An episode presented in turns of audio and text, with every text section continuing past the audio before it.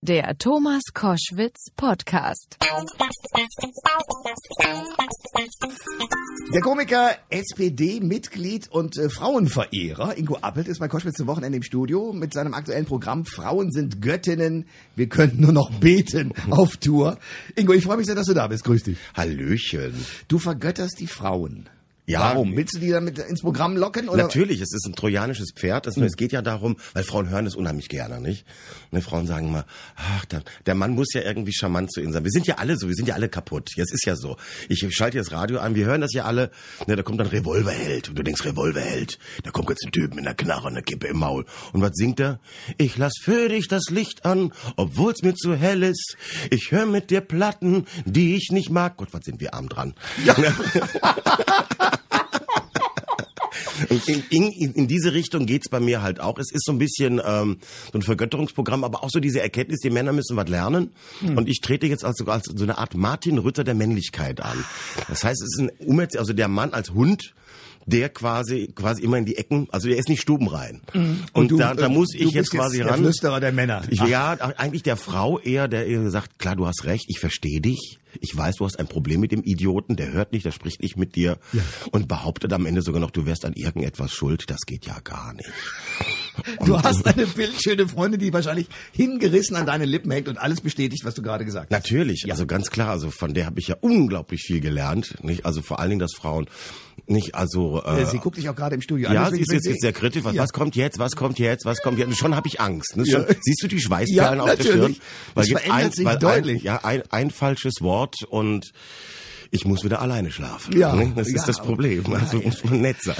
Also gut. Äh, äh, sag mal, äh, wenn man über Frauen spricht, kommt man an einem Thema ja nicht vorbei. Das ist die Frauenquote. Ja. Was sagst du zu der? Das ist richtig. Also ich bin absolut für eine Frauenquote. Also allein damit die Mädels, die da oben stehen, auch mal Konkurrenz bekommen. Also ich habe, ich, ich höre ja ganz viel gerade Frauen, die in hohen Positionen stehen, die sagen, Quote ist doch doof. Ich möchte keine Frauenquote, also, also ich möchte keine Quotenfrau sein. Aber das ist für mich immer so ein bisschen, wo man denkt, die größten Gegner der Sklavenbefreiung waren immer die privilegierten alten Sklaven, also diejenigen, die schon oben stehen, die wollen das nicht.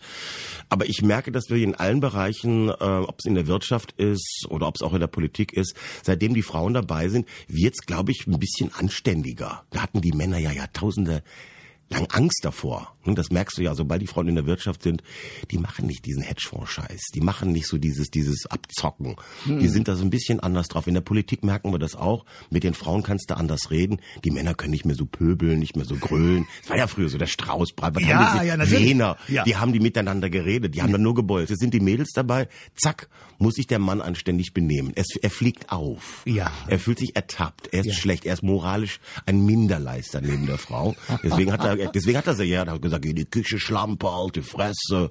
Ne, also er hat sie unterdrückt, weil er Angst vor ihr hatte. Ja, aber zum Beispiel der, der Fall der Bundesverteidigungsministerin von der Leyen. Ist doch wunderbar. Findest du das schlecht? Na, also, Hast du jetzt Angst davor? Hattest du die früher, warst du, warst du beim Bund? Nein, aber na, also. ich, na, ja, was heißt na also? Wenn also ich, ich finde das ja schön. Dass sie den Bund, das ist eine, eine harte Truppe sollte das Ja, sein. natürlich. Und die, die ziehen jetzt lange Gesichter, natürlich. Die nicht, also charmanter kann man Wehrkraftzersetzung nicht betreiben. Ja, das ist ja genau das. Ja, ne? Also wenn die Russen einmarschieren wollen, ich kann sie nur einladen, kommt. Also wenn ihr jetzt in die Kaserne kommt, da werdet ihr keinen Widerstand, äh, die, die, die stehen. Aber ja, schöne Kitas. Die eben, die, die sind ja alle bei der Kinder. Überleg dir das, bei der Russe marschiert ein, die, die Hälfte der Soldaten sind in der, in der Pflege, wie sagt man da, in der Elternteilzeit. Hm. Die Panzer können nicht benutzt werden, weil keine Kindersitze eingebaut sind. Das heißt, wir sind vollkommen kampfunfähig. Dank von der Leyen. Und das finde ich großartig. Wir haben ja früher, wir haben ja früher immer Witze gemacht. Wir haben ja früher immer Witze gemacht. Ne, wenn die mal Verteidigungsministerin werden würde, dann würde sie als als als Urfamilienministerin sofort Kindertagesstätten in den Kasernen aufmachen. Und sie tut es. Das finde ich doch wunderbar. Der Comedian, äh, Kabarettist, äh, SPD-Mitglied Ingo Appel ist bei Koschmitz zum Wochenende. Apropos SPD-Mitglied, du bist es seit 25 Jahren. 26. Ah, wir müssen mitzählen, 26. Der Rentenexperte Franz Roland hat jetzt jüngst sein Parteibuch zurückgegeben aus Ärger über das Rentenpaket von Frau Nahles. Äh, wie zufrieden bist du aktuell mit der Partei? Ja, nicht so wirklich. Also ich habe mir auch ein bisschen mehr erwartet. Auf der anderen Seite ist schon, also mit dem Stimmanteil, den, den sie hatten, also der Hund wedelt ja doch ein bisschen mit dem Schwanz, muss man ja schon ganz klar sagen. Also ich finde auch, dass mein Freund Sigi da einen super Job macht. Also der steht eigentlich ganz gut da. Alles kannst du halt nicht umsetzen. Also wenn die jetzt glauben, dass sie ihre Mitgliederbefragung zu 100 Prozent umsetzen können, also wer das glaubt, der lebt natürlich auch so ein bisschen naja, also hm. Ja, wir sind aber, nicht äh, im Paradies. Ja, aber, aber zum Beispiel mit der Rente mit 63. Ich meine, du bist junge Generation, das heißt, du zahlst in deinem Leben 77.000 Euro mehr ein, als du später als Rentner kriegen Ich krieg doch sowieso keine Rente. Ich werde ja sowieso bis 94 arbeiten müssen. Das ist ja sowieso Bühnen rauchend. wahrscheinlich Ja, ja, rauchend. nee, klar, ja. Das ist das ist natürlich ist ein schwieriges Thema. Ich weiß, es, also ich habe mich da auch drüber geärgert, weil es ist natürlich Betrug an der jungen Generation, ganz klar. Aber die Arschlöcher waren ja auch nicht wählen. Pech. Oh, biu, biu. So, die Europawahl waren auch wenige wählen. Kommen Ja. wir gleich zum nächsten Thema. Da konnte die äh, SPD deutlich dazu gewinnen. Ähm, trotzdem wird Martin Schulz wahrscheinlich nicht EU-Kommissar. Nee, der Juncker macht's ja klar. Ja, Ne? so, äh, Kommissar, Präsident sogar. Findest du das trotzdem ein Erfolg für die Partei in Europa? Also haben die, machen die das richtig und nehmen die uns mit in Richtung Europa? Das wird schwierig werden. Mit, also dieses, dieses Europathema vermittelt sich ja grundsätzlich nicht positiv. Also das ist etwas, wo die viele Menschen Angst haben, es nicht verstehen oder sich nicht interessieren.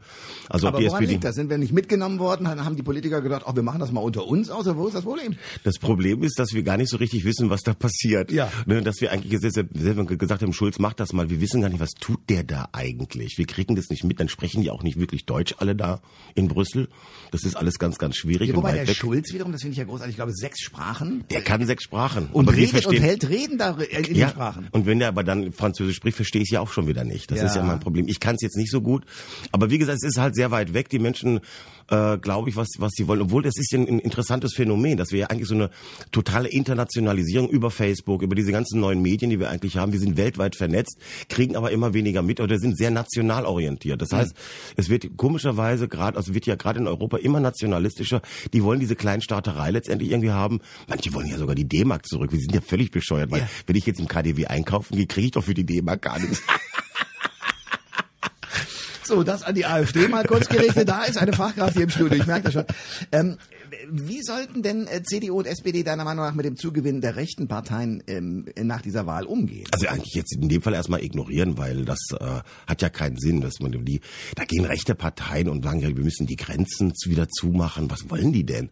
Also ich finde jetzt gerade, seit die Grenzen auf sind, seit, guck mal, seit die Bulgaren und die Rumänen kommen, sind die Türken gerade hier in Berlin, sagen, mal, mal, guck mal, guck mal, die scheiß Ausländer. Und schon wächst Deutschland und Türkei da wieder zusammen. Ja. Also das hat ja auch alles versucht, äh, um das zu verhindern. Das, das funktioniert nicht.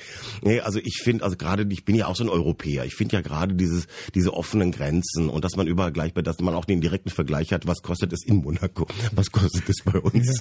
Nee, das Und ist ja Monaco kannst du Kaffee nicht zahlen. Nee, das geht gar nicht. 50 Euro? Das ist ja erstaunlich. Aber ich finde das, äh, ich finde das alles ganz schön und viele Dinge müssen wir halt einfach mal aushalten und mal gucken, wie es so weitergeht. Aber ähm, tatsächlich brauchen die Politiker da also so, so einen Weg, um, um an uns wieder ranzukommen. Die reden ja nicht mehr mit uns. Man hat ja wirklich das Gefühl, die reden total an uns vorbei. Ja. Ne, das ist, es fehlt ja so der Vermittler. Es fehlt eigentlich so derjenige, der wirklich mit den Menschen spricht und auch die Sprache der Menschen spricht und dann auch sagen wir, was haben wir jetzt gemacht? Das erklär- erklären wir, da, da müsste eigentlich der Mario, da Ja. müsste pass mal auf, ne? Mario Barth klärt auf, pass Ja. auf, pass auf, Ja. ja. haben wir jetzt hier gemacht, hier. Ja. Nee, also jetzt, wo er Deutschland rettet mit den, mit den Steuern und, und dann geht's eigentlich, dann müsste eigentlich Eu- Europa retten. Müsste Ja. ja. Europapräsident werden, verstehst du?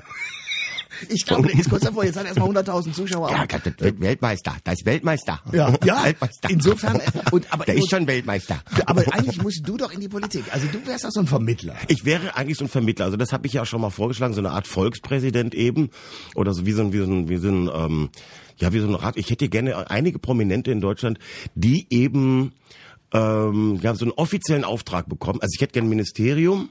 Das Riesenbüro. Oh, ja, ist ja. klar. Ich hätte auch gerne die 200.000, die der Wolf kriegt. Ne, so sowas in der Richtung, Ja. so mit, mit mit Chauffeur und so und dann fährt man so ein bisschen rum, aber eben ans Volk gerichtet und nicht immer nur geschlossene Gesellschaft. Also kein Mercedes, sondern du würdest einen Trabi nehmen. Ich, ja, weiß ich noch nicht. Wir haben Trabi, Hm. Trabi, also ich finde einen alten Käfer, wenn so ein VW-Bus. So Ja, V- als, als, als wo- wo man immer. Sorgen hat, dass der Herr Hollen bricht Ja, genau. mittendrin, aber okay. So ein VW-Bus, wo ich auch drin schlafen kann, das ist gut. Ja, deine Freundin guckt gerade sehr streng.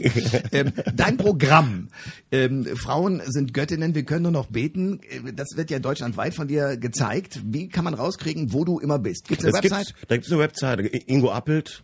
Kann man einfach, einfach, gibst du Ingo Appelt ein, kommst du immer hin. Okay. Ingoappelt.de, das ist ganz klar, das ist meine, das sagt man ja noch, gibt's ja noch Website. Ne, Es gibt natürlich auch bei Facebook, kann man auch eingeben, Ingo Appelt, da kann man, da sind auch alle Termine, kann man überall sehen.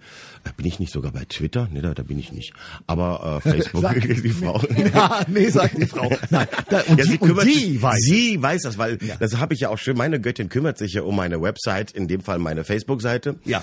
Und äh, hält da diese Kommunikation aufrecht, weil ich bin, was so diese neuen Medien anbelangt, so ein bisschen betriebsfaul. Das ist mir zu, da habe ich so ein bisschen Angst auch immer, so mit diesen Dingern Du umzugehen. ich könntest falsche Tasten äh, bedrucken oder ja, ich habe immer Angst, wer, wer hört da alles so mit? Und seit Ja. dem NSA-Skandal, du weißt, ja, es ist ja nichts mehr privat. Ja. Ich ärgere mich da so manchmal so ein bisschen drüber, dass man da so andererseits, wenn die einen wenigstens informieren würden, also wenn man jetzt mal bei der NSA anrufen könnte und sagen, was hab ich denn eigentlich, weil ich hatte, ich habe ja manchmal so textliche Eingebungen, die spreche ich dann so vor mich hin Ja. und am nächsten Tag habe ich sie vergessen. Ne, dann könnte ich doch eigentlich bei NSA anrufen, was habe Könnt ich ihr mal eigentlich... zurückspulen? Schon Um drei Uhr war das. Ja. Ich stand im Wohnzimmer, Ja. da seid ihr doch im Thermostat, oder? Ja. also selbst da, so eine Art, so wie, wie man auch bei der Schuhfeier nachfragen kann. So, Natürlich, was hättest so eine, so eine Auskunft. Ja. Ne? Dann wäre das, dann, dann fände man das, glaube ich, gar nicht so schlimm. Ja, nee, wenn Ne? man die guten Einfälle nochmal abrufen könnte, sehr, sehr schön. Apropos gute Einfälle nochmal abrufen, du kommst einfach immer wieder, dann haben wir auch gute Einfälle und rufen die dann ab hier Genau. bei Koschwitz zum Wochenende. Äh, ich danke sehr für den Besuch, alles Gute. Dankeschön, tschüss. Alle Informationen zur Sendung gibt es online auf thomas-koschwitz.de.